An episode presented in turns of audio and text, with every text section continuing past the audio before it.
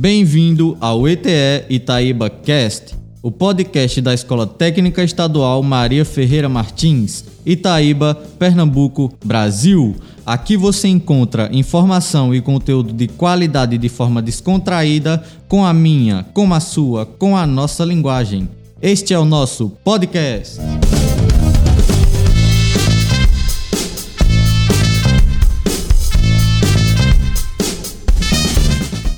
Olá pessoal, meu nome é Rebeca Lorenzetti e este é o seu, o meu, o nosso ETE ItaibaCast, podcast da Escola Técnica Estadual Maria Ferreira Martins de Itaíba, Pernambuco, Brasil. Dando continuidade para a nossa saga do livro O Caminho do Homem, de Martin Buber, no episódio de hoje iremos falar um pouco do segundo capítulo deste livro, chamado O Caminho Particular, abordando mais a questão sobre a individualidade humana e o caminho que cada um escolhe seguir.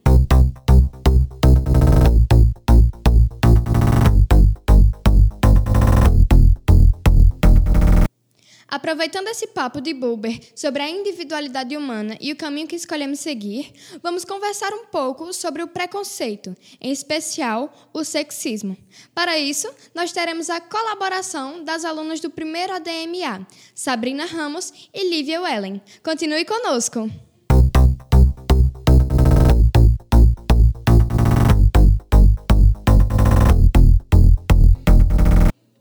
Então, galera, no capítulo 2 desse livro de Buber, a parada é a seguinte: ele fala sobre ca como cada um de nós tem seu próprio caminho na vida, tipo um GPS personalizado. É como se cada um de nós fosse o herói da sua própria história, com missões únicas, tipo um jogo de videogame. Não existe um jeito certo ou errado de fazer as coisas, mas sim o jeito que é seu, o caminho particular.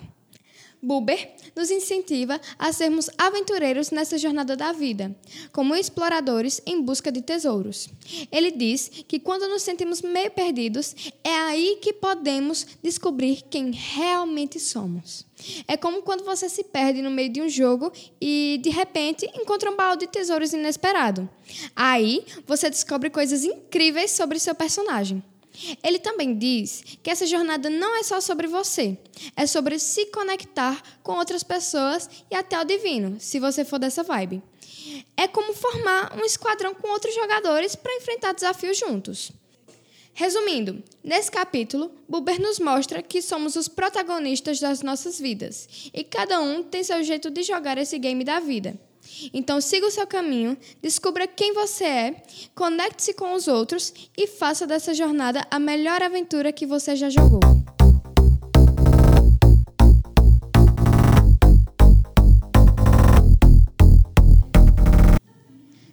Somos protagonistas da nossa vida e cada um tem seu próprio jeito de jogar o game da vida, não faz muito sentido o preconceito, muito menos o preconceito de gênero, o sexismo.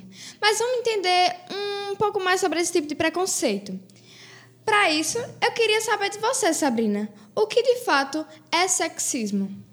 Então, Rebeca, basicamente, o sexismo é uma discriminação uma forma de preconceito contra um gênero que geralmente acontece com mulheres. É bem provável que você já tenha presenciado uma situação em que uma mulher é diminuída apenas por ser mulher. Esse tipo de preconceito se enquadra no sexismo. Comum em uma sociedade na qual a maioria é machista, o sexismo acontece em lugares onde o gênero fala mais alto que a humanidade. Por exemplo, as mulheres costumam escutar coisas do tipo: você não pode ser líder por ser mulher, ou mulheres são boas para trabalhos domésticos. São frases que mulheres costumam ouvir e se enquadram no preconceito. Então, Rebeca, resumindo, é importante entender que o sexismo é qualquer, é qualquer preconceito relativo ao gênero, que considera um gênero superior ou inferior para exercer qualquer atividade, por exemplo. Entendeu? Entendi, Sabrina. Mas agora vamos passar a bola para a Lívia. Lívia, aprendemos com nossa amiga Sabrina que sexismo é quando alguém é julgado ou tratado de forma injusta por causa do seu gênero. É tipo quando rolam estereótipos ou preconceitos só porque alguém é menino ou menina. A parada é não deixar isso acontecer e lutar por igualdade, véi. E eu queria saber de você, Lívia, o que causa ou que faz ser sexista? É, a origem do sexismo muitas vezes tem a ver com a educação. Desde pequenos, a gente já cresce ouvindo coisas do tipo: meninos fazem aquilo, meninas fazem aquilo. Isso acaba criando estereótipos e ideias erradas sobre o que cada gênero pode ou não pode fazer. Então, a educação é uma das razões, mas também não é a única.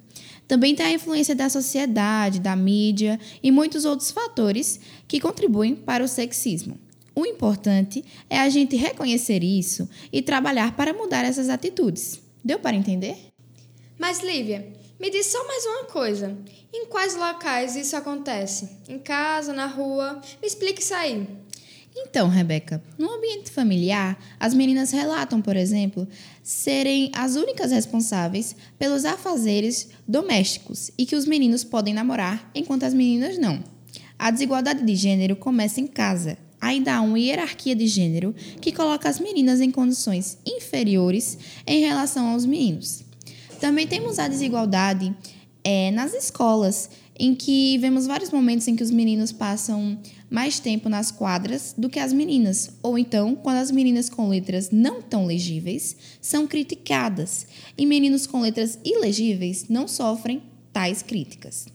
Essa desigualdade vem causando impactos nos processos de aprendizagem nas escolas, uma vez que os alunos e as alunas são educados de modo a concordar com tais práticas, perdendo de vista o direito à equidade. Deu para entender, Rebeca?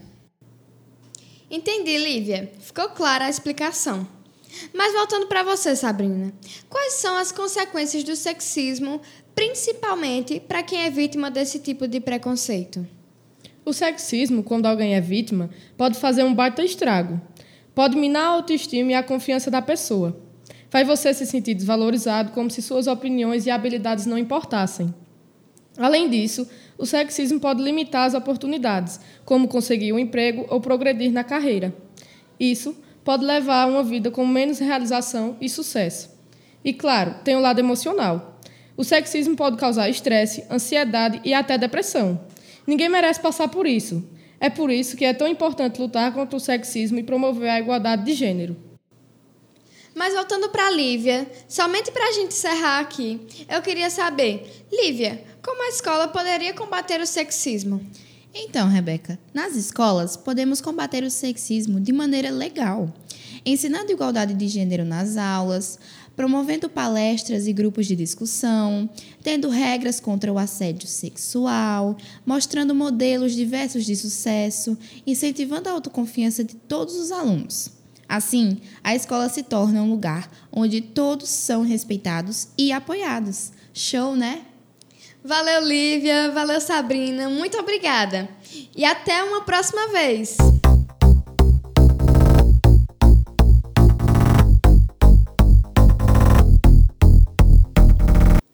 Então agora vamos ver como os conceitos de Buber podem nos ajudar a vencer o preconceito e, em especial, o sexismo. Então, o lance aqui é que os ensinamentos do Buber nos lembram que cada pessoa tem um caminho único na vida, independente de gênero, e todos esses caminhos são igualmente valiosos. Não existe um jeito certo de ser homem ou mulher. É mais como um grande mosaico de identidades e experiências. O preconceito, como o sexismo, acontece quando a gente julga ou trata alguém de forma injusta só por causa do gênero. É como se fosse um hack injusto no jogo da vida, saca? E os ensinamentos de Buber nos dizem para jogar esse game com respeito e empatia. Quando a gente entende que todos têm um caminho particular, a gente começa a valorizar as histórias e contribuições de todas as pessoas, independente do gênero a gente percebe que ninguém merece ser limitado ou julgado só por causa do que está no RG. Afinal, nessa aventura que é a vida, todos têm seu papel e sua importância, como personagens especiais em um grande RPG. Então, combater o sexismo é como desbloquear personagens e missões que antes estavam trancadas. É dar espaço para que todos possam mostrar suas habilidades, construir amizades incríveis e fazer esse jogo da vida mais justo e divertido para todos. Bora jogar juntos para combater o preconceito e criar um mundo onde todos tenham igualdade de oportunidades.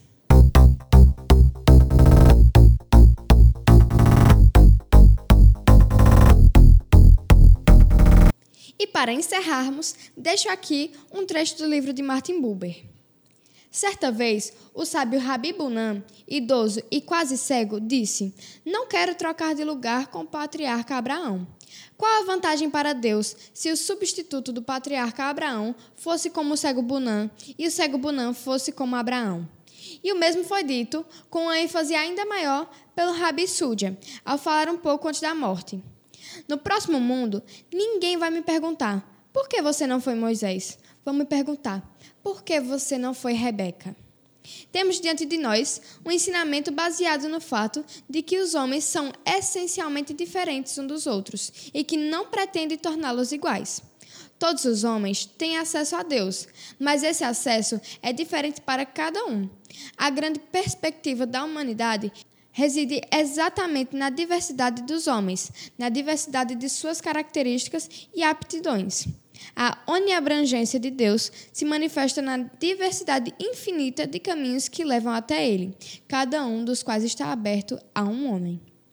E se você gostou desse episódio, compartilhe com seus contatos, divulgue em suas redes sociais e não esqueça de assinar o nosso podcast no aplicativo que você usa para ouvi-lo.